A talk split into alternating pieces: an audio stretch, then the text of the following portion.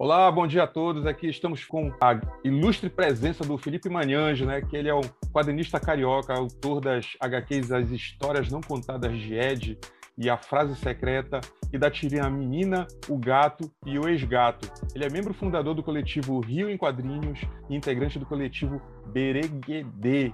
Falei certo, Felipe? Falou sim. Eu estava treinando bastante. Felipe, é um nome curioso. É um nome curioso. Essa é uma coisa que eu vou perguntar a origem desse nome. Felipe, muito obrigado, primeiramente, por a gente estar conversando aqui, fazendo essa ponte Rio e Belém, cara. Muito, Belém, eu, tô, eu tô muito feliz de estar participando e ter aceito esse convite. Fala um pouquinho sobre ti aí para nossos ouvintes. Bom, é, eu sou Felipe Manhã, né? Pode falar. eu sou, eu sou, eu, bom, eu sou quadrinista já há relativamente pouco tempo. Uhum.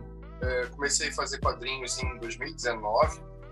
É, fazer, tipo, de, de HQ mesmo, quadrinho, é, uhum. e, e, e, imprimir e tal. Foi quando eu comecei a participar dos eventos. É, foi o último ano o último ano que teve evento de quadrinho decente. Foi o meu primeiro e último, praticamente. Foi emblemático, assim. Foi... 2019 foi um ano, foi um ano assim, de fato emblemático. Uhum. Mas é, é, eu comecei a fazer quadrinho nesse ano, é, a participar de eventos e, e, e feiras e rodar um pouco o país para ir para os lugares, né, para poder apresentar meu trabalho. E Bom, a gente vai falando aí da entrevista. Ah, sim. feliz de ter, de ter, sido convidado por você. Eu, eu, eu já, a gente já, já, eu já curto muito o teu trabalho de quadrinhos, as tirinhas do Tio Ishibé. Olha só, também consegui falar.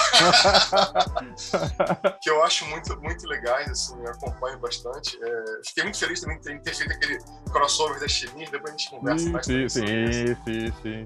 E, pô, tá aqui é uma oportunidade, cara. Não dava pra faltar isso. Felipe, a ideia desse podcast foi porque é a semana do quadrinho, né? A gente vai entrar, é dia 30, é dia do quadrinho nacional, né? E é uma data importante pra gente que trabalha com quadrinho, trabalha com desenho. E não podia passar batido, né? Então, pô, logo quando eu tive essa ideia, pô, vamos conversar com alguns quadrinistas, fazer esse intercâmbio, né? Porque a gente tem uma, uma área aqui, a gente tem uma produção de quadrinho aqui na, em Belém, muito legal. A gente tem muitos artistas, tal, muito, tem muita gente que é bem conhecido nacionalmente até, internacionalmente, né? algumas pessoas. Mas é bom a gente ter essa ponte, ter, pra gente conversar com outras pessoas, para não ficar também no mais do mesmo, né? Então é muito importante ter esse intercâmbio legal. Eu dei uma pesquisada que eu achei muito legal, que é arquiteto de formação. Queria saber, tu trabalha na área, tu trabalha ainda com arquitetura? Trabalho. Na verdade, ah, trabalho com urbanismo, porque na, urbanismo. A, a, a, formação de arquitetura é arquitetura e urbanismo. Uhum. Então eu, eu basicamente me formei e aí um ano depois eu fiz um concurso público e passei e eu trabalho hoje na prefeitura do Rio com o com urbanismo, planejamento urbano. Legal, cara. Olha, isso é bem legal. Eu, eu, eu, tive uma conversa. Eu sou analista de, de, sistema de formação e eu trabalho com isso, né? O quadrinho também é uma coisa assim, é uma atividade que eu exerço paralela. E um dia eu estava conversando com o Gidalt, o Gidalt Júnior, não sei se tu conheces, que é o, o, o do Castanha, né? Conheço eu... de, de, de nome, nunca tive contato com ele.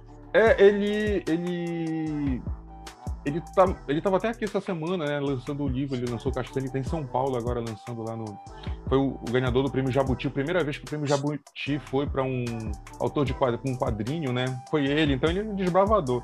Aí eu tava conversando com ele numa feira, eu falei assim: "Poxa, Judalt, é Pô, me dá um conselho, assim, pô, tem um cara que chegou num patamar, né, do quadrinho, assim, um patamar já, ele já chegou de, como chama, de carrão de cena logo, já com um, um, quadrinho belíssimo e já foi ganhando prêmio tal, e pô, isso é muito legal, né? Aí eu falei, como é que a gente chega nesse patamar assim, já de carrão de cena? Aí ele, ele falou assim, é, Leonardo, você trabalha? Eu disse, trabalho. Continue trabalhando, porque é o que paga as contas. Não adianta ganhar prêmio, não adianta você continue trabalhando, que é o que paga as contas. Eu encontrei com ele semana passada no lançamento do novo livro dele, Brag Story, e eu falei, olha, continuo seguindo o teu conselho, porque realmente tem que pagar as contas. Os eventos, eu gosto muito de eventos também, mas, assim, realmente a atividade, a gente tem que ter uma atividade realmente que seja, que pague isso.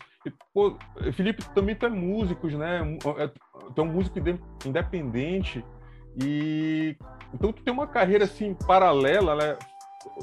Algumas carreiras paralelas. Algumas carreiras paralelas que são muito interessantes, né? Arquiteto, urbanista, é músico e trabalha com e tu consegue, tu tem assim uma, uma, uma forma de conciliar isso ou não? Olha, hoje eu vou trabalhar com isso, hoje eu vou trabalhar com aquilo, ou assim, tu não tem uma, uma coisa assim independente, flui e tu vai trabalhando, vai fazendo. É, a, a parte fixa é a parte da arquitetura, né? é, o, é emprego, uhum. emprego real. Assim.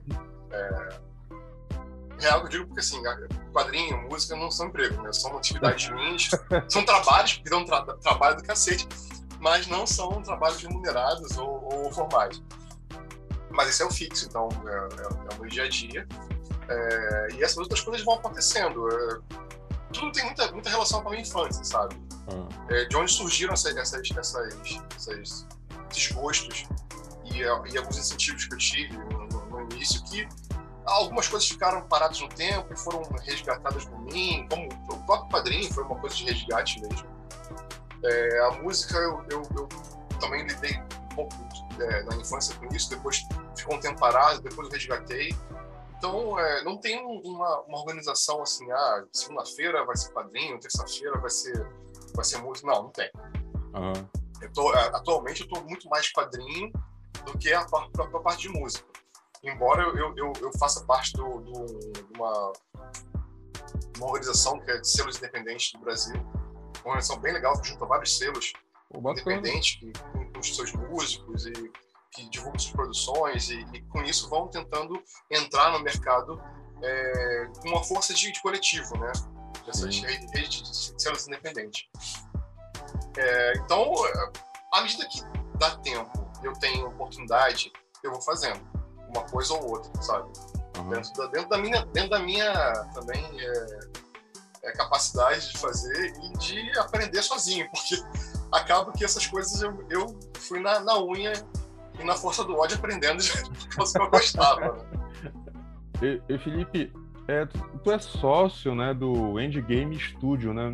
ele produz um game educacional ou é um game voltado para os personagens que tu está elaborando? Como é que fica teu, o teu trabalho na, nesse estúdio? Ah, é, o estúdio ele surgiu depois de uma série de iniciativas que eu e o meu sócio Alexandre é, fizemos. Desde criança, a gente foi muito junto para fazer coisas. Então, é, meu primeiro contato com o computador é uma coisa louca. Meu primeiro contato com o computador foi fazer animação. Isso eu era criança, aqueles computadores tipo 286, não sei se tinha. Mas era uma parada assim, bem precária, a gente usava o Animator, a gente sempre tava junto. Mas eu, eu, eu desenhava ele não. Mas o computador era dele. E ele tinha medo de deixar eu usar porque o tio dele ia brigar. Então ele desenhava com as minhas orientações e assim a gente fez a animação. E com isso a gente foi, foi criando várias coisas. A gente criou uma, uma, uma empresa de fazer adesivos e logos, e depois a gente criou um, um um site de, de cosméticos, por rede social e tal. A gente sempre foi criando coisas. Por último, foi o estúdio de games. Uhum. Que surgiu com a ideia de, de fazer jogos, é, jogos é, é, é autorais, Sim. divertidos e, e, casuais também, se fosse fácil de jogar, para celular. Uhum. Aí ele me chamou para fazer parte disso. Ele tava começando com, com, dois amigos dele e me chamou, pô, Felipe, preciso de alguém para fazer os desenhos e tal. Eu falei, bora sempre topo a droga toda. Não sei se é uma vantagem ou se é um problema mesmo, eu sempre topo a droga toda. Aí começamos a fazer, a gente fez um, começou a fazer o esboço de um jogo. Esse jogo não foi adiante, mas depois a gente criou um outro que é o que deu origem ao Quadrinhos, que é o, o nome do jogo é a Fase Secreta. Não é uma, o jogo não é um jogo educativo, mas ele acabou ah, tendo esse viés educativo por conta do desenvolvimento dele. Ele é um, é um jogo de palavras em que a pessoa que joga ela vai vai, à medida que vai acertando, vai descobrindo o significado das palavras. Então Ai. acabou tendo um teor né, de, de conhecimento, sim, sim. de aprendizado. A partir daí surgiu a revista. É, o estúdio, eu vou contar daqui a pouco como é que surgiu a revista. O uhum. estúdio ele continua funcionando é, atualmente mais para a parte dos quadrinhos do que para jogos. Temos um segundo jogo em desenvolvimento que já foi anunciado no, no site, que é da wendygamestudio.com.br, que é o Snaked, que é uma segunda aventura com Ed que é o personagem é. principal. Mas ela está em desenvolvimento ainda porque o meu sócio está se dedicando à parte agora de, de lecionar é, desenvolvimento de jogos. Sim. Então, ao medida que ele vai também aprendendo mais sobre jogos, a gente consegue ter mais conteúdo para elaborar os próximos. Então, é. eu acho que a gente está numa etapa aí de, de tipo, hibernação da produção de jogos e eu segui fazendo a revista em quadrinhos. A revista em quadrinhos surgiu no momento que tinha acabado de desenvolver o primeiro jogo. Ele estava ainda finalizando, fazendo os acertos, e eu estava meio que é, stand-by, assim, paradão, né? Uhum. Só com o meu trabalho. Só com o meu trabalho é ótimo, só oito horas por dia do meu dia. Então, é, as minhas horas livres estavam acabando ficando livres de fato. Aí ele falou assim: pô, Felipe, por que você não faz um quadrinho sobre o personagem? Eu falei: quadrinho? E assim, eu, eu fiz curso de quadrinhos na, na adolescência, no final do meu segundo grau. De lá pra cá eu fiquei parado, né? Não, não fiz mais quadrinho. Eu falei: ah, por que você não faz um quadrinho do, do personagem? Ah, pô, tem certeza? Porque se eu fizer quadrinho, eu vou fazer quadrinho. E vou fazer quadrinho direto. Aí, não, não, faz sim, faz sim. Eu, beleza. Aí comecei a fazer, cara. E aí isso foi em 2017, 18. Comecei a fazer quadrinho e ele era só pra. só digital. Uhum. E aí em 2019, como a gente estava conversando um pouco tempo atrás, né? Uhum. foi o último grande ano de eventos de quadrinho da face da Terra. foi quando eu me lancei com, com a revista impressa, para uhum. participar dos eventos e tal. E o... Mas o estúdio segue com esse, esse uhum. pano de fundo, né? O personagem principal que eu desenho hoje, ele é a propriedade intelectual do estúdio. Esse estúdio ele é bem dividido, a sociedade, né? Uma parte criativa e a parte tecnológica da coisa, né? É, tu também é um dos fundadores né, do Rio em Quadrinho, que é um, uma forma de ampliar o cenário do quadrinho nacional Rio de Janeiro. Como é que tá esse projeto agora, em plena pandemia? É, cara, assim, é, aqui aqui o último, o último que eu, que eu fui foi em, em, março, foi em São Paulo, foi no Fuzuê, né? Uhum. Depois de lá pra cá não teve mais nada. O Rio Quadrinhos, ele surgiu é, de uma ideia que a gente teve num, num grupo, num, grupo de WhatsApp de, de quadrinistas, para tentar criar eventos de quadrinho no Rio, porque uhum. o Rio é muito escasso de eventos de quadrinho. Tem, tem acho que uns três, sabe, assim, é, que tem alguma, alguma presença, tá? Tá passando um cara da vassoura, não sei se vocês vão ouvir. Não, não, não escutei. É, mas. agora eu escutei, agora eu escutei. em algum momento eu sabia que você ia usar, você ia ouvir. Deixa eu só ele passar, que eu ia falar vassoura aqui. Faz parte. Acho que é, parou, é, acho que parou, é. é a nova realidade. Tem uma pesquisa que diz que esse ano uma das frases mais usadas é teu microfone está desligado. então é, faz parte. É, coisa, é. Que eu dei uma, dei uma mutadinha aqui, pra, porque na hora que começou a passar, mas ele voltou, porque é uma vila, então ele vai e volta, não tem jeito. Alguém pediu a vassoura. Alguém pediu a vassoura. Mas a gente, a gente fez esse evento para participar de uma, uma, feira que tem no Rio chamada Tiradentes Cultural. Uhum. Tá? É, e aí a gente quis, quis colocar, a gente queria, queria é, participar de eventos, mais eventos. Eventos que não necessariamente fossem de quadrinhos, sabe? Participar dos eventos existentes e tentar fomentar algum, criar algum. Então aí a gente, eu consegui entrar em contato lá com a, com a organização da feira e eles abriram espaço pra gente. E a gente colocou lá, acho que foi quatro ou cinco estantes desse evento e foi, foi muito legal. Foi, foi, foi incrível, sabe? E a partir daí a gente já fez, fez uma nova edição, a gente fez uma edição online já na pandemia da, da Tiradentes Cultural, da, dessa semana de quadrinhos. Uhum. Então, ele, ele surgiu para fomentar e acabou conseguindo de alguma forma. Óbvio que a pandemia deu uma boa bom balde de água fria em cima disso. Mas eu acho que sim, uma vez que a gente consiga voltar a ter eventos presenciais, a gente vai voltar com essa iniciativa e tentar realmente ir em outros espaços. A gente conseguiu, assim, de eventos fora de, de não, não quadrinísticos, de fato, a gente participou Sim. de dois. Essa Tiradentes Cultural e mais um evento que foi em Santa Teresa, que é o bairro do Rio. Que era um evento também de moda, de gastronomia e tal, e a gente se enfiou no meio. E é legal, sabe? Porque os eventos de quadrinhos, a gente tá falando, os eventos de quadrinhos, eles, eles têm um público direcionado, né? Você Sim. vai pra lá, quem é quadrinista e tal. Realmente não é um enorme número. É, a gente tem, acho que no Brasil, uns três eventos que são icônicos de quadrinhos, é. espalhados em três estados diferentes, mas não, você não tem isso nem distribuído de forma é, igualitária nos estados e nem nos próprios estados que cediam esses, esses grandes eventos. Você tem outros que possam até concorrer com ele. Sim. Então, realmente tem pouca coisa. E a gente pensou assim, bom, cara, acho que uma estratégia é tentar entrar em eventos que já sejam, já tem um vulto, né? Já tem uma expressividade, mas que não tem esse caráter de quadrinhos. Porque você vai chegar num público que não está lá para ver quadrinhos, mas vai esbarrar com quadrinho e de repente você vai começar a criar um interesse pelo quadrinho. Então, uh, o maior, o maior objetivo do Rim Quadrinhos ele era se enfiar nos eventos dos outros mesmo, sabe? se enfiar nos eventos dos outros. E a gente está conseguindo isso com uma, uma certo sucesso, assim. É o que a gente Olha... pretende continuar. Olha, eu gostei dessa ideia, cara. Eu acho que tá faltando, tá faltando aqui. Isso que tu falaste é, é impressionante, né? É bom a gente ter essa discussão porque mostra que não é só que é, é, é uma coisa que eu sempre falo. A gente não deve ficar. A gente tem que procurar os espaços, sabe? Porque esperar eles serem criados. O cara que trabalha com quadrinho é um negócio assim que ficar esperando. Nós temos uma iniciativa, começou uma iniciativa aqui, nós temos a Feira do Livro. É uma feira que é muito grande aqui, no, aqui, do, aqui em Belém, né?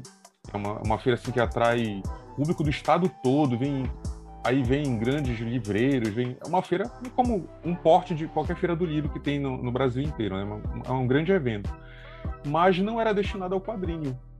Sabe? Era uma coisa assim, tinha quadrinho? Tinha, mas era quadrinho daquele aquele quadrinho que era produzido pela DC, pela Marvel, coisa desse tipo, Sim. sabe? Então, e quando um grande livre, livreiro se interessava pelo tema e trazia. Nós já tivemos aqui, veio Panini, veio a Comics, veio. Então, só que quando esse livreiro não trazia, também, sabe, não rolava. Em 2019 foi a primeira vez que a Feira do Livro abriu espaço para o quadrinho aqui local, sabe? E foi um evento que tá, tiveram algumas algumas coisas assim que não funcionaram. Aconteceu, né? Era uma primeira experiência, né? Então, como uma primeira experiência foi, foi bem legal, porque deu uma visibilidade para os trabalhos do, dos artistas locais. Então, isso é importante, sabe? Assim como também nós temos vários eventos que não é focado no quadrinho, que devia ter essa iniciativa. Pô, vamos fazer uma coisa de invadir o evento do, dos outros. Isso, isso é legal, porque o público é, é, é, ele tem que conhecer o nosso trabalho, né? O, o quadrinho independente, né? Ele é, é, é muito difícil concorrer com um quadrinho de uma grande editora. Né? Então, a gente tem que fazer isso, a gente tem que correr atrás desses espaços. É uma coisa que eu sempre, sempre comento aqui, que tem que rolar isso. Né? O quadrinho independente ele já é difícil de concorrer com quadrinho de editora. Não precisa nem ser uma grande editora, mas só de ter uma editora por é. trás já, é, já, já tem uma, uma, uma entrada para o público um pouco uhum. maior, porque ele consegue entrar em lojas e, e, e às vezes até bancas, sabe? Uhum quem é independentão mesmo, que faz o seu próprio trabalho, está lá na, na, na ralação, é, você tem muito menos entrada. Então, você tem que aproveitar as oportunidades que tem, sabe? De fato. É, se puder falar assim, tem um, eu, a gente participou no final de 2019, daquele, daquele grande ano, 2019, um, um, aqui no Rio tem uma feira super conhecida, chamada Feira da Providência. Sim, sim. E é uma feira que ela traz é, estandes de vários lugares do mundo, né, para trazer uhum. a cultura deles e, do, e dos estados do, do Brasil. Uhum. E apesar de ter o, o, o, Ziraldo como grande patrono do evento, que é o uhum. cara que faz o, a programação visual desde a primeira edição, isso já faz tá quase 60, é, não tinha um stand de quadrinhos no evento. Sim. Tinha a loja do Ziraldo com o trabalho dele, mas autores independentes não entravam. E aí, nesse ano, o Nick conseguiu, o Big Mendes, é, ele conseguiu um espaço para levar quadrinistas para lá. Cara, era, foi um baita sucesso. Porque as pessoas estavam lá passeando para comprar perfume, é, artesanato, chocolate, queijo, que é o que a gente compra, e, e presente pro final do ano, porque já, ele acontece no início de dezembro, então vocês já vão lá comprar presente no final do ano. Mas não iam para comprar livro, quadrinho. Sim. E elas esbarraram com aquilo lá e eram, são duas surpresas. Primeiro, história em quadrinho naquele evento. Depois, autores independentes brasileiros levando o quadrinho para lá. Então, as pessoas ficaram assim, espantadas e tiveram uma, teve uma super receptividade. Porque era um evento para um grande público que ninguém não era direcionado. Ah. Então, é, eu tenho assim, eu sei que tem eventos bem interessantes aí em Belém. Sim. Tem um baita eventão aí, em maio. que, que, é assim, cara, é, é pegar aí a, a, a, a, deixa e de repente entrar nesse, sabe? É, é uma. É. Tá faltando um. muito legal. É, eu gostei muito dessa tua ideia, olha. De repente, cara, cara, falando em feira, tipo a Feira da Providência, é, há, um, há, uns anos atrás, um, eu acho que tem uns ou foi 2018, 2019. Cara, 2019 foi um ano muito, realmente, muito emblemático também para mim, porque eu participei de muitos eventos aqui na região, aqui no estado todo. E eu fui para uma feira de um município é, aqui da região metropolitana de Belém, que era uma, uma feira muito, assim, dinâmica, cara. Vendia até galinha. galinha ornamental, galinha ornamental flores, galinha ornamental. E me convidaram, a início eu olhei assim, nossa, coisa meio louca, né? assim, muito fugia do, do padrão feira de literária, sabe? Fugia total, porque de repente no meio do evento aparecia assim, é, dançarinos de dança flamenca, a gente escutava uma. Era uma dança flamenca. Cara, e não fazia parte da programação, eu ficava olhando, que coisa mas foi muito interessante que atraiu muito público. E o público ficava assim encantado quando, quando eles olharam. E aí olharam assim, caramba, tudo feito aqui foi um sucesso total, sabe? Então é isso realmente que falta. É, porque se a gente tenta fazer um evento só de quadrinho, vai ser um público que só se interessa por quadrinho. Quando tem um evento super dinâmico, tem várias outras, vende roupa, vende flores, vende galinha ornamental, é uma coisa que atrai um público diverso. E eles olham e se cara, olha só, um quadrinho produzido aqui com artistas locais, isso, é isso que é a pegada, sabe?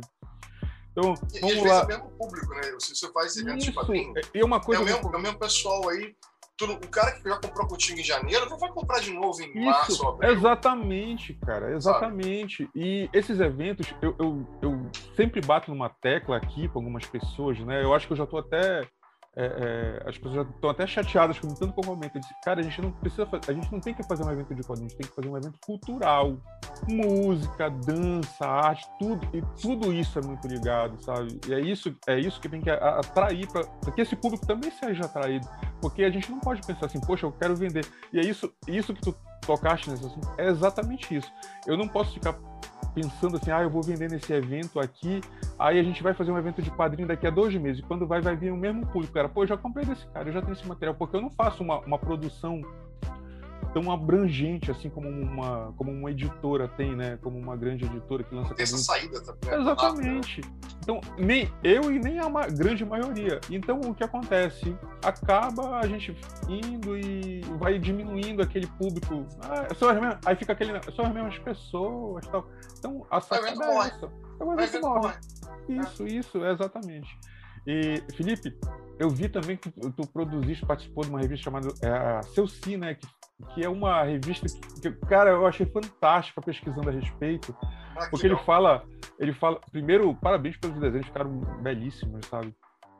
E fala muito sobre uma lenda que é muito forte aqui, que é a lenda do Jurupari, sabe? A, a, que é a Índia Tupi, né? Que comeu o fruto da árvore do Curumã. Por sinal, tem um coletivo aqui de artistas locais excelente artista, que é o coletivo Curumã. Essa lenda é muito forte, sabe? Muito forte aqui na região amazônica. E quando eu vi, poxa, muito legal. Fala um pouco sobre essa produção aí pra gente.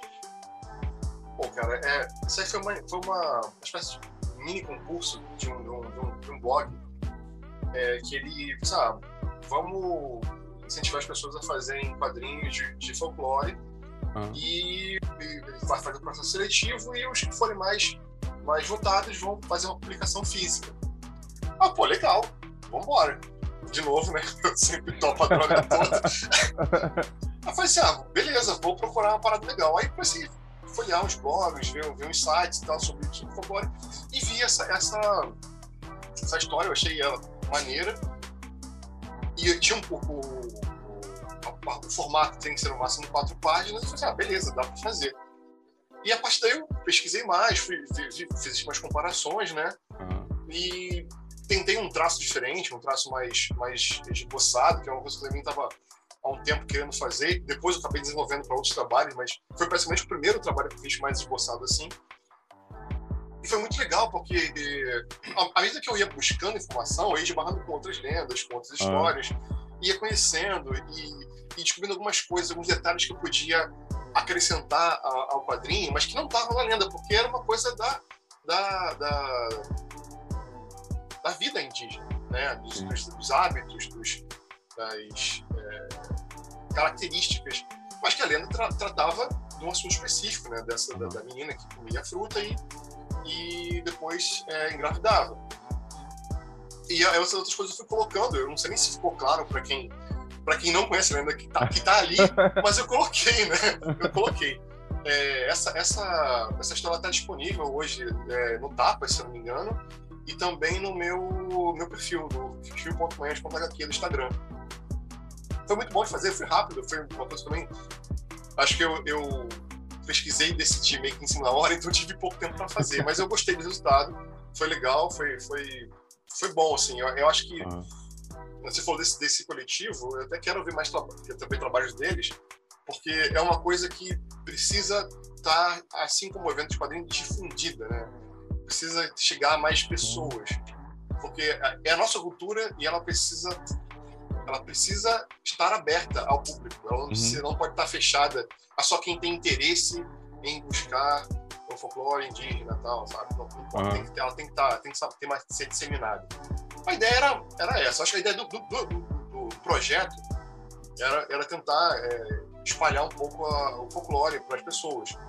E, bom, eu não fui selecionado porque era, era um esquema de, ah, quem der, tiver mais like, ela falou assim, cara, ah, é? não vai rolar. like não vai rolar, não vou ficar, não, vou ficar catando like, deixa pra lá. Ah. E essa ideia deu, não deu. Mas eu gostei do trabalho, ficou, foi, foi, foi bom, eu, eu curti muito, perfeito. É, as lendas indígenas aqui são muito presentes né, na nossa cultura aqui. Isso também é muito presente muito no, na produção artística, sabe? Então é muito comum. É, eu estou conversando com alguns quadrinistas né, pra, daqui. Isso é uma coisa que faz parte, quase todo mundo tem um seu, seu pontinho de de sobrenatural. Aqui a gente fala muito em visagem, sabe? Tem a sua lenda, a sua visagem, que é muito, é muito forte. Inclusive, eu tenho até um blog que conta histórias também, então é uma coisa que é muito presente. Pô, legal. Sabe? Felipe, vai ser inevitável falar. eu conversei com um quadrinista e a gente estava comentando, ele estava contando uma história quando ele foi no Rio de Janeiro, e eu também contei uma história. Quando eu fui no Rio de Janeiro, eu acho que era a minha. Eu não lembro se foi a primeira vez, eu acho que tinha. Não, era a segunda vez que eu estava indo no Rio. E foi uma coisa muito interessante. É, eu fui uma vez de carro daqui de Belém para o Rio, olha essa aventura, né? Belém de Aqueles carro. 3 mil quilômetros. 3 mil, 3 mil quilômetros. Nossa. Cara, olha, eu vou ser muito sincero. É, eu, eu sou muito aventureiro, sabe? Eu e minha esposa somos, somos muitos aventureiros, mas eu já estava cansado. No segundo dia eu já estava muito cansado. E, cara, eu sou muito grande.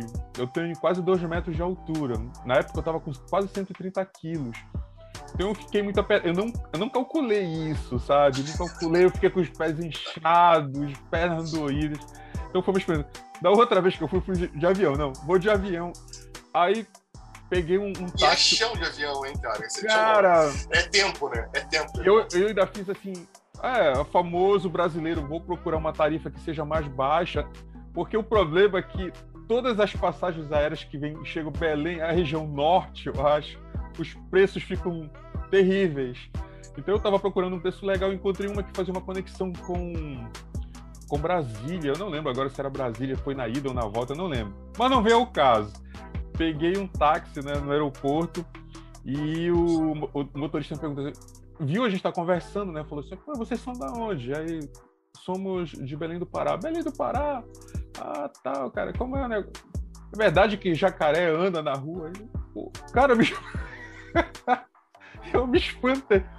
Que já, eu já tinha me falado isso, né? Que a, a imagem que tem aqui de Belém, eu falei, cara, não, não anda, não tem jacaré na rua. Aí, aí o cara perguntou, mas tem prédio? Aí eu, temos prédio, cara, temos eu a gente não descalço, não, a gente não descalço, não. Cara, eu, fiquei, eu primeiro imaginei que ele tava me zoando, sabe? Eu disse, pô, o cara deve estar tá tirando barato com a minha cara, mas depois eu vi, não, que era a imagem que ele tinha. Né? Assim, coisa bem selva. Eu disse, não, cara, nós somos, somos desenvolvidos, usamos roupas. mas, cara, foi. Foi uma foi uma coisa, eu fiquei espantado. Eu juro que no início eu pensei que ele tava tirando. Eu fiquei chateado, sabe? Mas depois eu notei que, na verdade, não. O cara realmente não conhecia.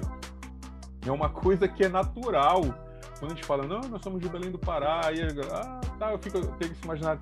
Mas quando eu falo que, olha, nós não temos é, o, o jacaré andando na rua, mas a cidade é cortada por canais, sabe? Eu tenho um personagem, uma das minhas que é um, um jacaré, que ele surge quando alaga a cidade. E isso é baseado em fatos reais, sabe? Choveu, encheu o canal, é capaz de vir qualquer animal desse, sabe?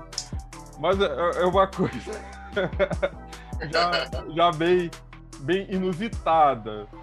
É, mas é, isso, isso, é uma coisa meio, é meio bizarra, mas é, é, é, eu acho que é um pouco de reflexo da, da, falta de oportunidade que as pessoas têm de conhecer a cultura do próprio país, sabe? Sim, sim, sim. É um estado mais distante, mas, cara, tipo assim, como assim você conhece a Argentina e não conhece a história do Belém do Pará, sabe? Não conhece, não conhece é, o Pará em si, Belém, existe, sabe? É porque falta uma, uma coisa de, de, de da informação, da cultura, das notícias Sim, se espalharem um pouco mais. Bem, a gente está falando sobre isso o tempo todo, no final das contas, né? É. Desse, desse papo é a falta de espalhamento da cultura, né, cara? É, cara, é, é, é, por isso que eu acho muito legal. Eu, eu poderia ter conversado com todo mundo, sabe? Aqui, eu estaria numa zona de conforto convidando meus amigos aqui.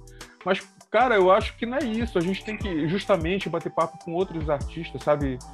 É, de outras áreas, outras regiões, que é para a gente ter essa interatividade, para a gente ver, pô, porque a dificuldade, deu para me notar nesse início do nosso papo que os mesmos problemas que nós passamos aqui, vocês passam aí também. E, pô, cara, a gente está falando do Rio de Janeiro, que nada, nada já foi capital do país, é, federal, é, né? né? é super desenvolvido, é um cara, faz no Sudeste que a gente tem aquele negócio, pô, o cara passa dificuldade, vou, pô, eu vou pra região sul, pro Sudeste, do... e a gente tá falando de coisas básicas, os mesmos problemas, cara.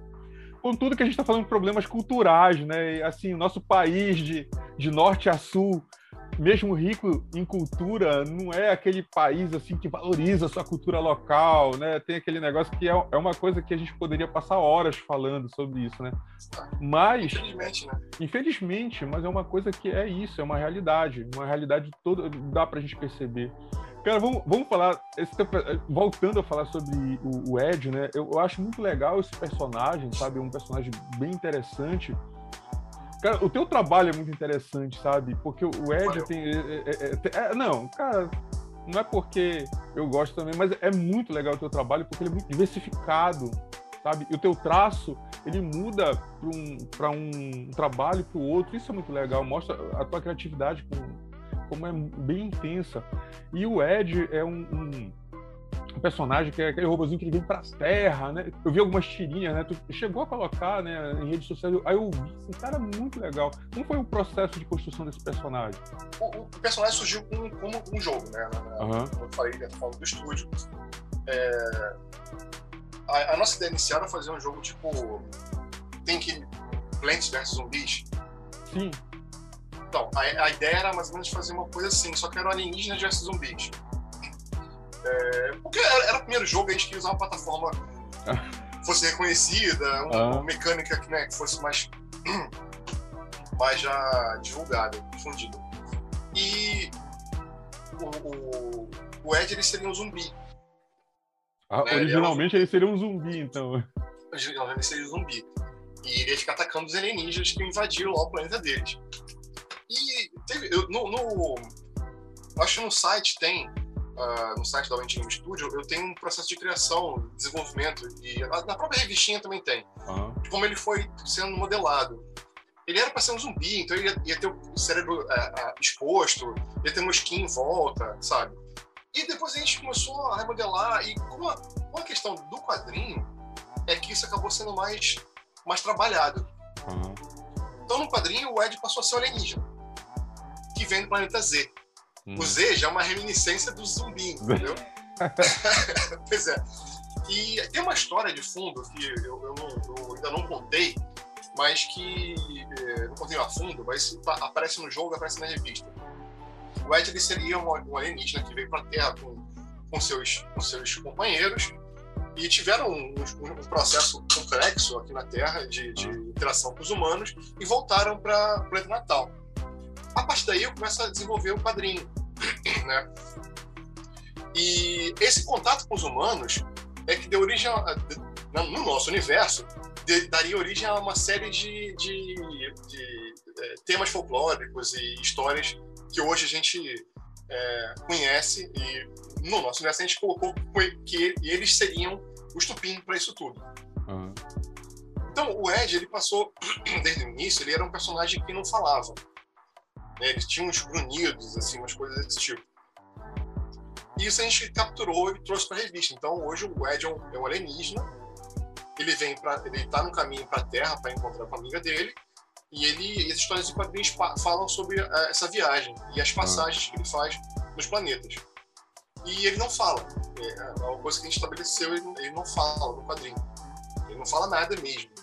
Então ele, só, ele se comunica por gestos. É uma coisa que, que é, é um trabalho que faz em cima de tentar fazer um roteiro em que o personagem principal nada fala ele, e ele interage. É, tem um equipamento que traduz o, o, o, as palavras dos personagens para ele, ele entende. De alguma forma ele, ele se movimenta, ele faz gestos, ele ri, sei lá e ele faz com que os, os, outros, os seres entendam o que ele está querendo passar, a mensagem, né? Uhum. Tem umas coisas que ainda não foram faladas na história, que também não vou falar agora, porque spoiler demais, mas que, que, que, trata dessa comunicação né, do, uhum. do, do, personagem Ed dentro da população dele e dentro do, do, do, universo dos quadrinhos. É. Mas foi assim que surgiu, surgiu do, do jogo. E, Felipe, tá com algum exemplar aí em mãos, assim, para mostrar no, tenho sim. Tem um que tá aqui na mão, deixa eu pegar um outro que tá mais inteirinho. Peraí. Aqui. Olha só. Essa, Essa produção... é a capa da primeira revista. Da primeira revista. É, produção totalmente é. independente, né? Sim. É, isso... Totalmente independente. Tem uma fotinha aqui dele do Ed. Olha só. Muito bacana. Muito bacana mesmo. E, e, uma, e, a, e a, revista tem uma relação muito, muito íntima com o uhum. jogo porque no processo de criação do jogo, como eu falei, é um jogo de palavras, uhum. é, a gente criou uns temas e tal, e, as palavras que a pessoa joga, elas, elas são os elementos de constituição do, do roteiro. Ah, tá. Então, entendeu? E, também tem uma coisa da, da, da nomenclatura. O primeiro planeta, é, daqui o nome, ele é Eka. Uhum. Mas, não, mas não é ECA de ECA Meleca, sabe? Sim. É ECA porque ECA é número um em nepalês, segundo o Google Tradutor. Cada planeta recebeu um, um, um, nome de acordo com a tradução dele na uhum. língua que a gente escolheu. Então uhum. tem ECA, tem ERCO, tem TRI, tem SPAT, então assim vai. E é tipo um, dois, três, quatro. Entendi. Só traduzido. E, essa, e esse, e esse esse. É, não é Gentile, não sei se é Gentile, mas é, a língua desse planeta é que vai uhum. também dar o nome aos personagens, aos, às localidades. Então você tem uma interação grande, né? É, é, eles chamam de projeto de, de, de, de transmídia. Hum. Né? O quadrinho dialoga com o jogo, que dialoga com o quadrinho, e a gente fica rebatendo Sim. isso aí. Isso é bem legal mesmo. E, Felipe, vamos falar agora um pouco um personagem que também apaixonado que é a menina, o gato e o ex-gato. Ex-gato. É, cara, eu, gosto demais. E esse personagem é, é, é, muito legal, né? Porque ela tá querendo ser chefe de cozinha, tem aquele negócio do, do gato que fica lá, até sabotou ela recentemente. Já saiu de eu, eu, eu acompanho demais, eu gosto bastante mesmo. E o gato eu acho bem legal. É... Cara, como foi? Assim, eu tenho duas perguntas basicamente sobre ela. Vamos ver. Agora, assim, tu chamas, o que foi que despertou esse interesse de falar assim, sobre alimentos não convencionais, sabe? Porque tu aborda muito essa questão de, de processos de, de alimentos, preparos. E me chamou atenção quando eu comecei a ver tu colocando tucupi, colocando alimentos que não são muito, as pessoas não conhecem, muito colocando as castanhas, baru, muito ali do centro-oeste, né? Teve uma, uma, uma sequência assim, de alimentos que não são muito comuns na mesa do brasileiro, né? Mesa, assim, mesa do brasileiro não, mas assim... Convencional, tradicional. Não é, é uma comida, assim, bem diferente mesmo, muito localizado em algum local. E, cara, foi muito legal isso. E como de onde partiu essa ideia? Bom, da minha gula. Cara, o fato é, eu, eu gosto de comer. Minha namorada gosta de comer. E ela tem muito interesse em gastronomia. Então a gente tem um monte de livros, ela compra muitos livros e estuda muito sobre gastronomia. De forma independente também, né? Uhum. E, e a gente vai explorando. E, e, quando eu faço viagem de férias, ou qualquer um que eu faça, 50% do meu tempo é dedicado a conhecer a gastronomia daquele lugar. Ah. Então, a experimentar coisas. Cara, é assim, padrão é eu ir no, viajar para um lugar e entrar no mercado local para conhecer ah. o que se vende lá, sabe? Procurar os pratos típicos. A gente às vezes viaja só para conhecer o prato típico daquele lugar, porque é, é, o, é o interesse nosso. E é, com o, o falecimento do, do, meu gato, que virou o ex-gato no quadrinho, eu senti a vontade de, de, de trazer, é, fazer uma espécie de homenagem a ele e ao meu gato real, que ele está aqui, vocês podem ver, está aqui dormindo, que é o, é o esporte preferido dele, e, e, falar um pouco sobre esse, esse, esse descobrimento nosso da gastronomia. Não é um quadrinho autoral, mas ele fala sobre, de certa maneira, sobre as coisas que a gente descobriu e as coisas que a gente tem interesse em conhecer, quanto, quanto comida.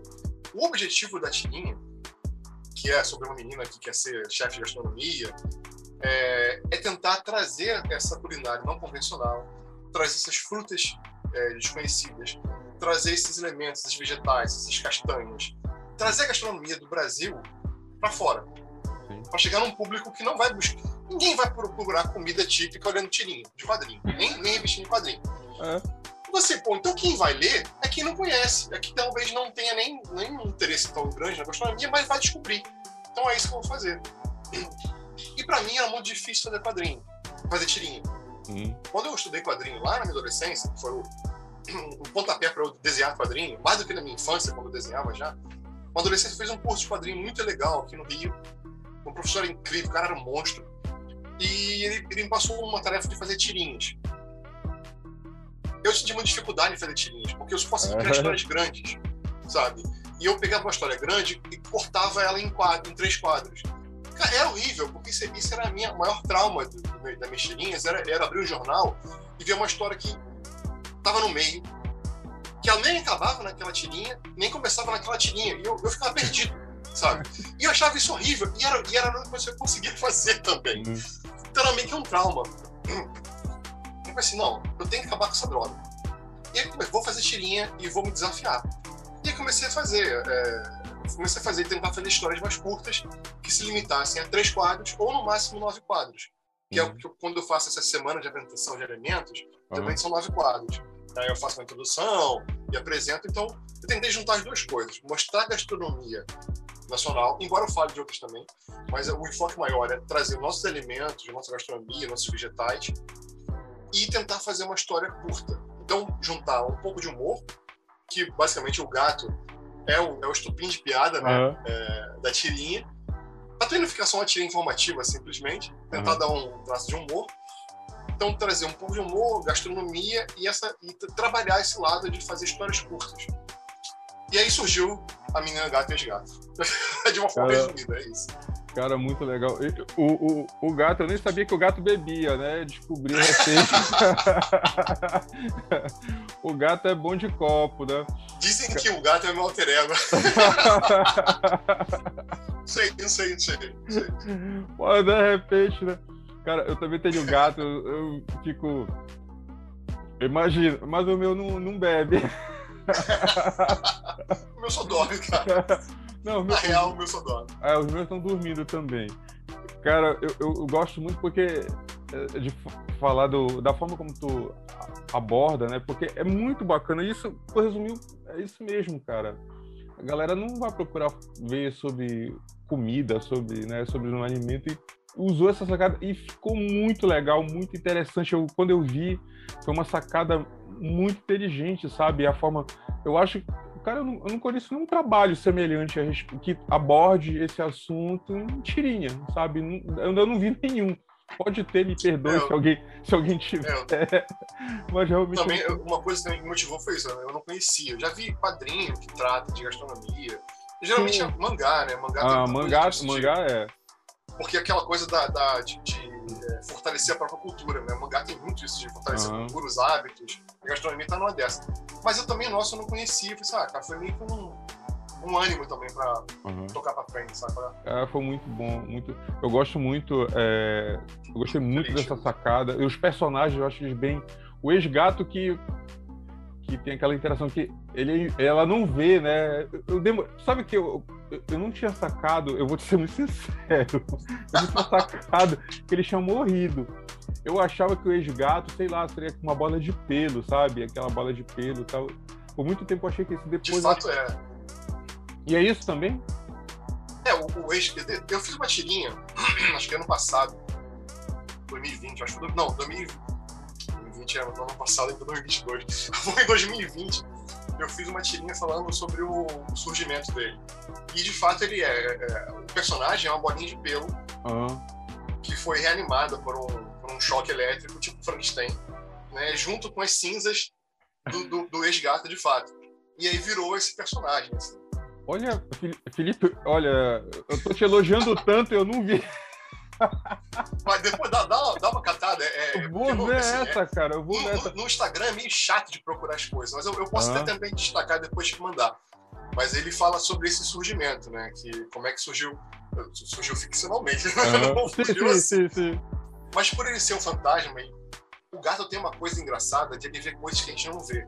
Sim. Né? Parece que ele fica olhando para umas paradas. E foi, e foi isso que eu assimilei, cara. Foi isso que eu assimilei. Quando eu... Então o esgato, é como, o esgato é como se fosse essa visão que o gato tem uhum. é, do, do, do, do, fantasma, né? De uma, uma uhum. sombra. Que o humano não tem essa, essa uhum. percepção, né? No início eu achava que ele era só uma bola de pelo com que interagia com o gato. Aí depois eu percebi, não, pô, eu acho que é um fantasma tal de um gato. Aí eu, sabe, supus após as, algumas conversas dele com o gato. Aí eu fiquei assim, é. pô, ah, então acho que eu já morri. Olha só, agora, agora, agora eu já, tenho, já sei a resposta. Agora estabeleceu, né? É, mas olha, é isso, que tu falaste, é, é, interessante a gente colocar no quadrinho mesmo, assim, o Instagram é, tem um, umas coisas em que a gente vai respondendo, às vezes, essas perguntas, essas questões, né? E às vezes as pessoas me perguntam também, pelo, a minha principal via de interação com o público e de divulgação é rede social. Então a pessoa me pergunta algumas coisas lá e eu respondo. E eu, eu achei necessário destacar o nome dos personagens que muita gente não sabia o que era o nome, né? O, o que era o pessoal daqui sabia, sabe o que significa Pichu e o que significa Chibé. Mas o, interessante é que meu público maior não é local, é, é, de outros estados e as pessoas não sabiam. E algumas gírias também que eu uso, né, na, na conversa, me trouxe frutos legais, porque teve muita gente que interagiu comigo, me perguntou e hoje em dia tem um bate-papo, são amigos através dessas pesquisas. E eu achei que tornou necessário colocar em destaque para as pessoas me perguntarem lá. Cara, vamos falar, já falamos sobre coletivo, né? Vamos falar do coletivo Berequedê. Eu, eu anotei até o nome para me confundir. Qual é? Primeiro me, me, explica o significado do nome e qual é o objetivo do, do coletivo. Cara, olha só. Eu entrei no coletivo de convidado, assim. Ah. Teve um, uma, uma live que o pessoal fez é, na, na, ano passado, mas não, desculpa, foi final de 2020. Essa relação 2020 2021 ainda tá muito é. estreita pra mim. Ainda. Início Bom, de ano. Já, é, tá, muito, tá muito coisa ainda assim. Aí e, e, eu, eles falaram que queriam fazer um quadrinho e tal. E eu falei assim, pô, quero, né? Claro, eu quero. Mais uma um. droga toda. é. assim, pô, quero participar dessa droga também. Aí me chamaram, eu, eu tô. Tem um grupo de Telegram que a gente conversa e tal, a gente fala sobre produção de quadrinho, de nossos, nossos trabalhos.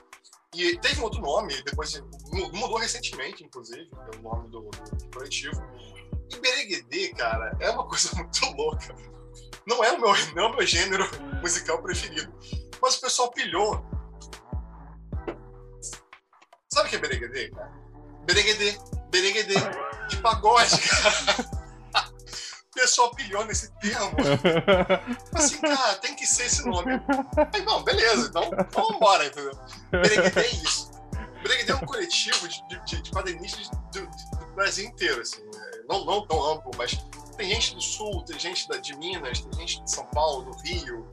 Então, é, agrega esse pessoal de vários lugares com a proposta de, de é, autoajuda, né? De você poder dar, dar, dar dicas entre si, uhum.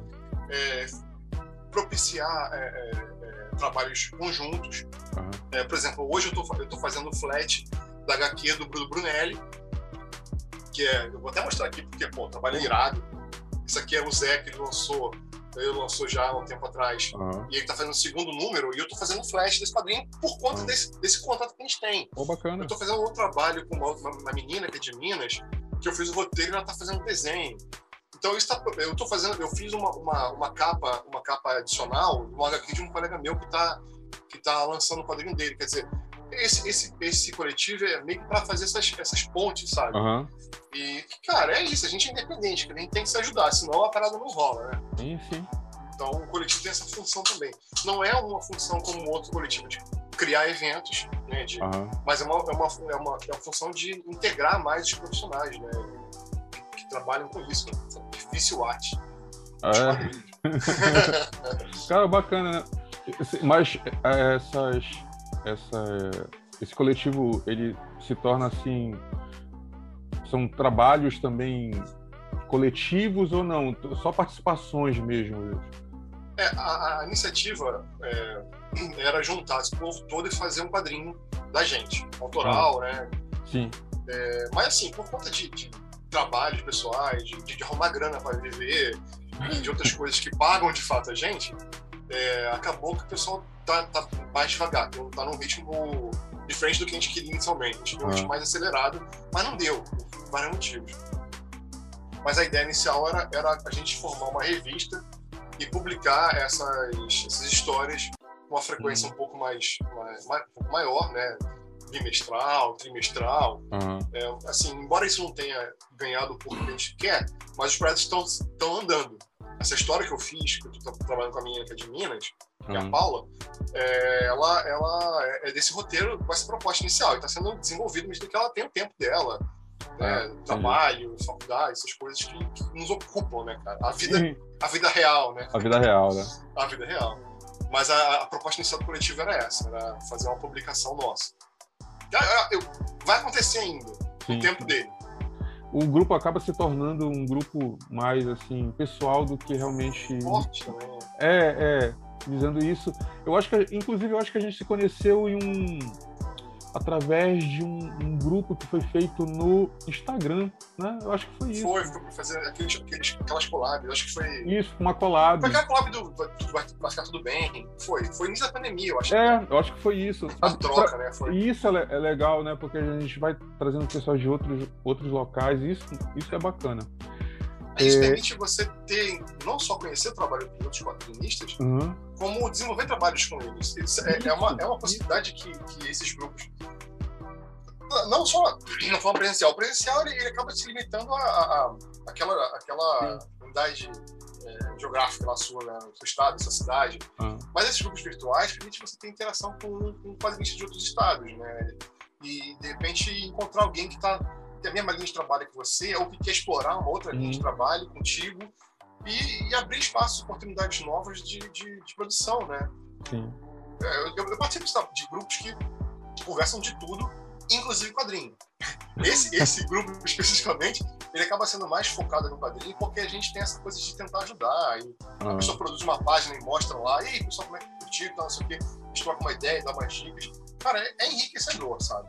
Pra gente já partir pra, para o final da nossa conversa aí. Vamos, vamos falar aí trabalhos futuros, né? Qual trabalho que está agora pensando para esse ano de 2022 que se inicia, né, com uma, uma promessa aí de repente de novos eventos, de a gente estava pensando, eu estava tão feliz, cara, caindo tantos os números de, da pandemia, tava já pô, esse ano de 22 aí promete, vamos começar tudo de novo e já tando, estamos tendo aí notícias não tão agradáveis, né? Já possibilidade de eventos que iriam de repente começar agora início do ano já tem uma uma, uma interrogação aí. né? é já tem uma interrogação sabe? Aí como são os teus trabalhos futuros aí? O que é, tá pensando para 2022 cara eu vou dizer que uma das coisas que eu mais gostaria de fazer é voltar aos eventos presenciais. Uhum. mas eu tive eu tive a oportunidade de participar de dois agora no final do ano. É, um dia só que eu participei parques, lugares abertos, estandes enormes, uhum. sabe? Ar livre. mas ainda é muito difícil, sabe? É, essa coisa de você tentar conversar com a pessoa de máscara, eu, às vezes não consegue ouvir porque tem muito barulho, tem música de fundo, é, e é, é, uma, é uma. Às vezes está quente. Então, é, uhum.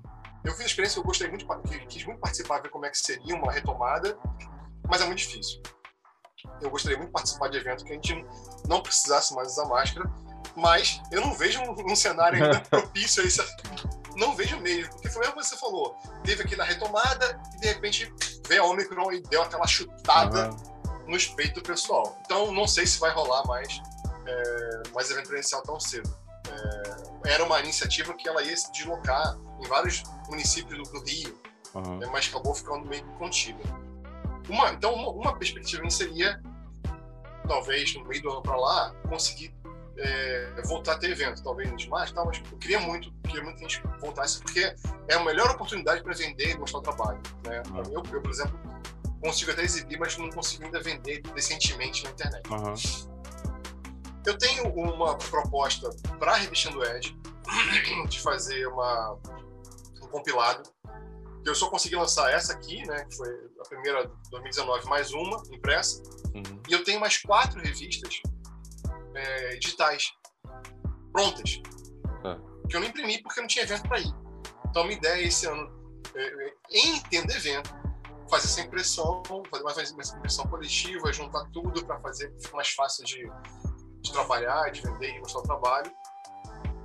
É, lançar os quadrinhos que estão sendo desenvolvidos. Eu tenho, eu tenho um quadrinho fazendo um, um Rabichos Enquadrados, que é um outro, outro é um perfil meu, de JV, que a gente começou a desenvolver, mas ainda tá para acabar, então uhum. lançar esse quadrinho. Tem esse quadrinho da menina, que é com a Paula lá de Minas, eu quero lançar esse ano também. É, talvez uma publicação física das tirinhas, hum. vai depender muito do desenvolvimento da coisa. É, e produzir a terceira revista, o terceiro arco da revista do Edge, que eu já tenho o roteiro pronto, já tenho os, os, as miniaturas desenhadas, mas quero começar a desenhar o esboço e a finalizar esse ano. Então, tem, são esses projetos de quadrinhos que eu tenho aí. É, é... Ah, e fora isso, lançar o meu, meu projeto de é, é, micropontos em quadrinhos. Comecei a desenvolver no passado que eu, eu, eu, ao longo dos anos, fazia muito microponto. No ápice do Twitter, microponto era uma parada muito legal. E eu desenvolvia microponto diariamente. E eu resolvi fazer, pegar esse microponto e transformar em história em quadrinhos. Eu já fiz acho que cinco micropontos, transformei em quadrinhos, e eu quero fazer, sei lá, uns 20, 24, e ter uma publicação é, fininha, independente, uhum. para começar a, a botar em evento também.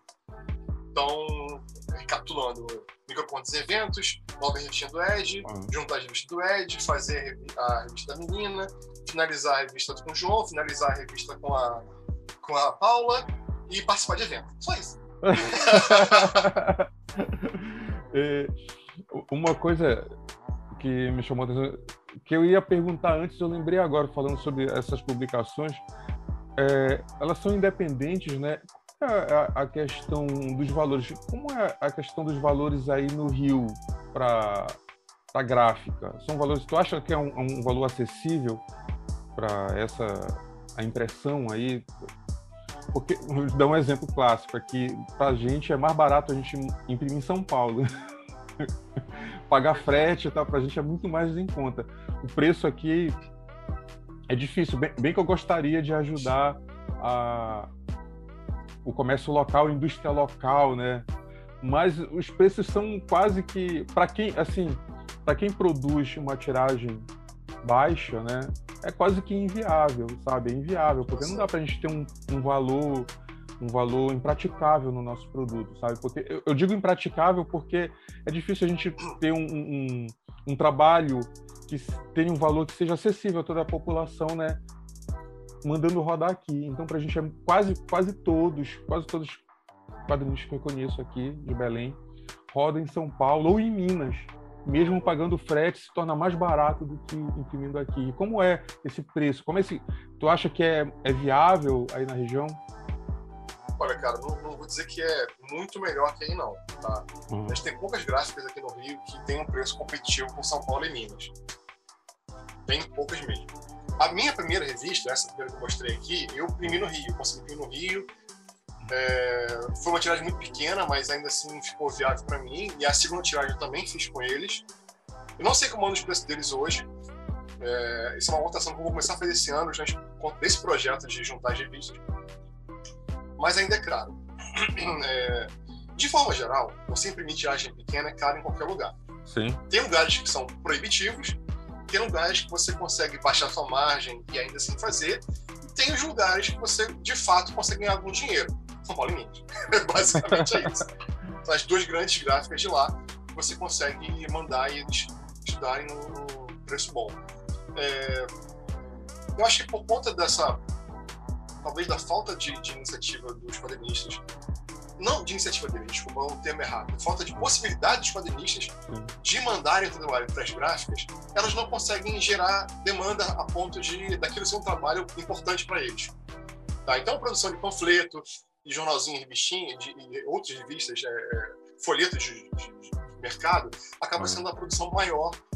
E quando você vai direcionar para um, um, elemento específico, que é uma revista em quadrinhos, que tem uma, uma tiragem às vezes menor, o processo de produção é outro, o formato uhum. é outro, acaba sendo caro. Eu acho também a, a questão de você não ter um formato é, padronizado de quadrinhos uhum. ajuda esse preço não ser tão convidativo. Tá? O uhum. formato que eu sei que hoje é mais barato para qualquer lugar fazer é o gibizinho, que é o que eu acabei adotando na minha revista. Né? Que é o gibizinho, turma da Mônica, clássico. É né, que é uma folha 4 do Bardomei. Ah. É isso. É, quando você sai desse formato, já começa a ficar difícil. Aí quando você vem para mercados que não tem uma, uma tradição de impressão, Rio, talvez, talvez Belém, você não, não tem uma, uma, uma não tem uma, uma, uma, gráfica especializada, você não tem uma demanda que o cara consiga fazer um, uh, um preço bom, e às vezes a tiragem também não, não, não vale a pena. Sim. É triste, porque eu gostaria de imprimir mais. Se eu tivesse um preço melhor, talvez eu tivesse impresso as minhas revistinhas outras, tá? que eu já tenho tipo, prontas. O cenário não, não, não é bom. É... A gente tem desejo de incentivar a produção gráfica local. Uhum. Mas a gente tem que tirar alguma coisa da revista, né, cara? Porque assim, se for vender pelo preço que é a, a, a, a impressão, você não, não tá pagando seu trabalho. Sim. Muitas vezes participar de evento é pagar o seu trabalho e a produção, porque o custo do evento em si não, não entra na, na conta, né? Isso. Muitas vezes. Então, assim, você tem que tirar pelo menos um pouquinho do seu trabalho. Se vocês vão vender a revista pelo preço que ela foi impressa, aí não perde um pouco do sentido, né? De você. Uhum. Então você tem que ter um, tem que ter um valor que seja compatível. Por quê? Porque você quer vender. Porque você pega um, um gibizinho de, de 30 páginas, você vai vender por 30 reais, ninguém vai comprar. É. Sabe? Ninguém vai comprar. Se você baixa um pouco o preço, é... aí você vai tirar o quê? 5 reais na revista? Beleza. É, é o jeito, entendeu? Mas para ficar um preço convidativo, ou você faz uma tiragem de mil, dois mil, três mil, ou você tá ali batendo juntinho com o preço da impressão, sabe? Então é, é difícil ainda hoje. É, é, e você não tem uma forma de imprimir por demanda, sabe? Que, que chega num preço acessível. Cara, é, é um trabalho. É um trabalho conjunto de, de quadrinistas junto à gráfica, é um trabalho da gráfica, tentar, tentar tirar o peso da mão para poder vender um pouco mais barato para o quadrinista. E hoje em dia, infelizmente, ainda tem um problema da escassez de material. Sim. Tá? Que por conta de, de diversos, diversos fatores e também um pouco da, da, da alta do dólar, muitas gráficas não estão recebendo papel. Sim. O papel está indo para fora. Está ficando pouca coisa é, para gráfica. Aqui nossa, na praça local, aqui, o principal problema é a falta de papel. Pois é, aí, sempre, quer dizer... Toda vez que eu procuro, eu falo, olha, o papel aqui não tem como baixar mais por causa disso. Pois é, então o que acontece? Você tem o Independente precisa de uma baixa tiragem porque não tem, não tem demanda para fazer 5 mil exemplares, uhum. né? Então ele tem que fazer pouco, faz 100, 250, às vezes 500, um cara mais, mais é, é aventureiro faz 500, né? Nossa! Tal. É, e aí a gráfica tem que pagar carão no papel que, que, que é o que ela conseguiu é, é, é catar aí no mercado. Uhum. Então é uma conjuntura muito difícil hoje para o independente trabalhar um preço né, bom. E acaba que essas grandes gráficas que são consolidadas, uhum. não só elas já têm um setor direcionado para o quadrinho, como elas têm uma, uma compra em volume muito grande. Sim. Então, você tem mão de obra especializada para quadrinho, você tem um conjunto de quadrinistas que já vai lá comprar, já vai lá imprimir trabalho neles, e você tem compra, compra em, em grande quantidade.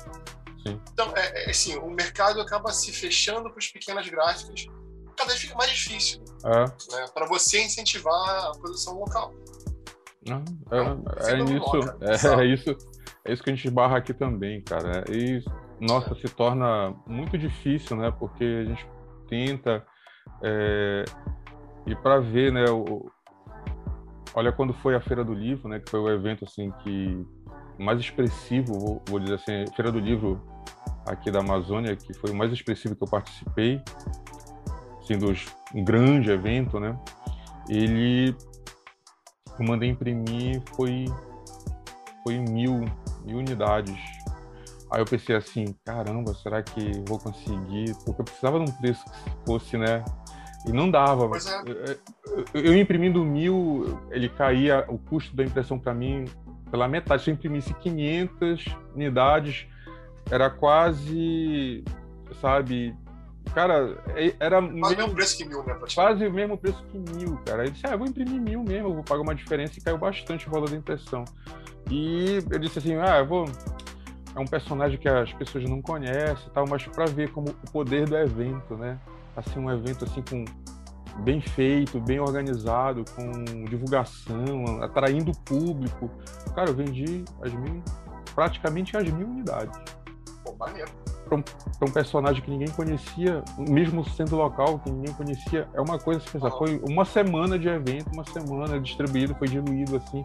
Lógico que teve dias que eu vendi bem, tiveram assim dias que eu vendi muito para professores que vieram do interior do estado e quiseram usar, sabe, em sala de aula, então eu vendi fora os negócios futuros que me proporcionou, né? Participar de outros eventos e tal. Então isso... Mas é por isso que a, por isso que a feira de, de, de quadrinhos, ou, ou, feira, ou feiras em geral, uhum. você tenha um espaço de quadrinhos são importantes, porque Exato. o público, Exato. O público chega, né, cara? Exato, sabe? É uma coisa que a gente tem que lutar, tem que ter esse espaço mesmo para quadrinho. E teve uma, eu recebi alguns convites logo, logo depois, sabe, participar de feiras assim. No, eu lembro que eu estava afim de muito para a Bienal em Curitiba, eu nem sei se esse ano. Eu acho que provavelmente esse não vai foi, ter. Foi virtual. Foi virtual, é, né? Ano passado foi virtual, né? Aí eu, a gente tava combinando um grupo aqui de quadrinhos, de quadrinistas, a gente de carro. Eu disse, cara, já joelho. Nossa! Nossa, cara! Juro, juro. Um, um, amigo tem uma Kombi falou, pô, vamos, vamos, a gente divide os custos, quatro, quatro numa Kombi, a gente coloca tudo, tudo que era pra gente imprimir, né? Já levar, passar, imprimir, colocava na Kombi, levava. Eu disse, é, cara, vamos pensar. Aí eu falei assim, eu lembrei da minha experiência indo pro Rio, né? Disse, olha, vamos avaliar essa ideia, tá? Então, Bota aí mais uns 600, 700 quilômetros para chegar é, Rio, cara, até, eu, Curitiba. Cara, até Curitiba eu fiquei, cara, é, era meio louco, mas assim, para ver, porque a gente tem muito afim, sabe? O pessoal aqui ele tá muito afim com quem eu converso, tá muito afim de ir para outros locais, né? Fazer assim grupos, porque pra, pra, né? Para baratear mesmo os custos, né? A ideia de é uma, uma ideia assim um pouco até desesperadora de, de Kombi, que era para baratear custo mesmo de transporte. Para a gente pesa muito. Pô, eu queria ir para participar de eventos em outros estados assim com mais regularidade. Falando, lógico, levando em consideração eventos voltando a funcionar presenciais, né? Eu queria muito participar. Mas quando a gente vai colocar, é, até da Feira da Providência eu recebi um, um convite para participar. Só que quando eu fui ver os custos com passagem, com é hospedagem e tal, cara, ficam, ficam muito complicados, sabe? Então quando a gente pensa muito assim, é dividir mesmo para baratear para ser viável para o cara ir. É, é, o gente... é, é, o que a gente sofre de, de às vezes tentar querer, quer um evento é, no norte, nordeste, mas é muito caro pra gente também ir pra lá, Sim. sabe? Norte, então, nossa, Norte é, é o lugar mais caro que tem do Brasil. Cara, porque lá é distante pra cacete, é fato. É, a distância é. da gente pra lá é muito grande. A gente tá falando de Belém, é 3 mil quilômetros. Eu é. nem falei Manaus, nem falei Acre. É. Que tá ainda mais para lá. Assim, assim. E é, tem público lá, é legal para você, você mostrar seu trabalho. Porque Olha, é até, isso, é até dentro aqui da região, até dentro da região norte mesmo, se eu quiser de Belém para Manaus, é chão, caro, é caro, cara. É caro, sabe? É. é caro, é caro demais. Olha, é mais barato um voo Belém-Fortaleza do que Belém-Santarém, sabe? Dentro do próprio estado. Eu Quer nunca, dizer, isso, eu nunca entendi essa, essa, conta. Esse, esse custo alto dificulta você levar o seu trabalho para o do estado, dificulta uhum. você levar o seu trabalho para o da região.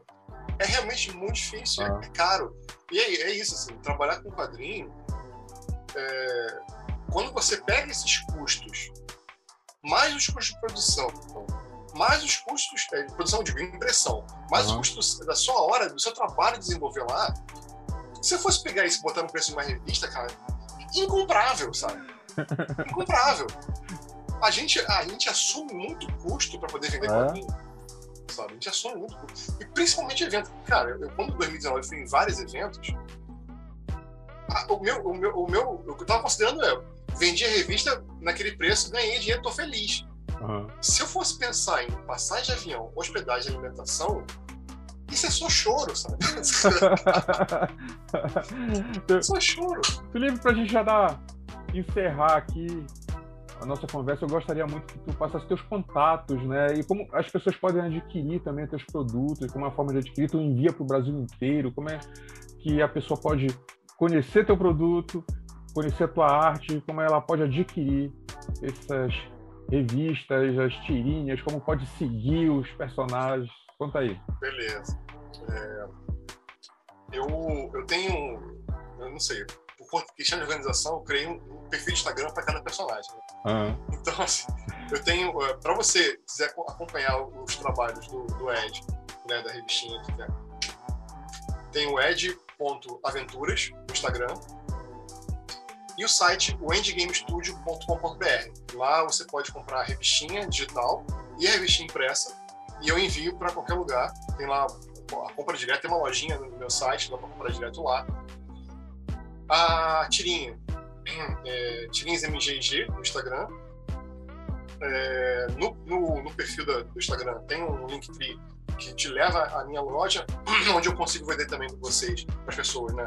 A versão digital da coletânea de tirinhas, são mais de, de, de 100 tirinhas né, nessa primeira coletânea. E tem curiosidades, tem umas coisas legais na revista também. E os outros trabalhos que eu faço, eu divulgo no meu perfil pessoal, perfil de quadrinistas, que é o fio.manhãs.hq no Instagram também. Então, esses são os três canais. Ed.aventuras, é, tirinhas MGG e fio.manhãs.hq. São os três perfis do Instagram que eu distribuo meus trabalhos para as pessoas comprarem o que elas estão que elas mais se interessarem, né? E é onde eu divulgo também as coisas. Divulgo as novidades, divulgo as tirinhas, divulgo as revistas e os trabalhos é, avulsos que eu faço. Felipe, mais uma vez, muito obrigado por você ter aceitado participar aqui dessa conversa. Eu agradeço, cara. Cara, foi muito, muito legal, foi muito bom esse, esse nosso papo e espero que a gente tenha mais conversas desse tipo, né? Vamos, assim, eu, eu espero que a gente tenha essas conversas presenciais, né? Tenho a oportunidade de ter essa conversa presencial marcar Na um... torcida, cara. e de repente a gente escuta um bereguedê, bereguedê. Vou falar com o pessoal. eu gostei, né? Agora que eu já sei o seguinte. muito legal. cara, muito obrigado. Foi muito legal esse papo. Obrigadão, cara. E ó, muito legal. Foi um prazerzão conversar contigo. Até a Demorou. próxima. Valeu, obrigado, cara. Obrigado, pessoal, por estar acompanhando aqui o vídeo. Valeu.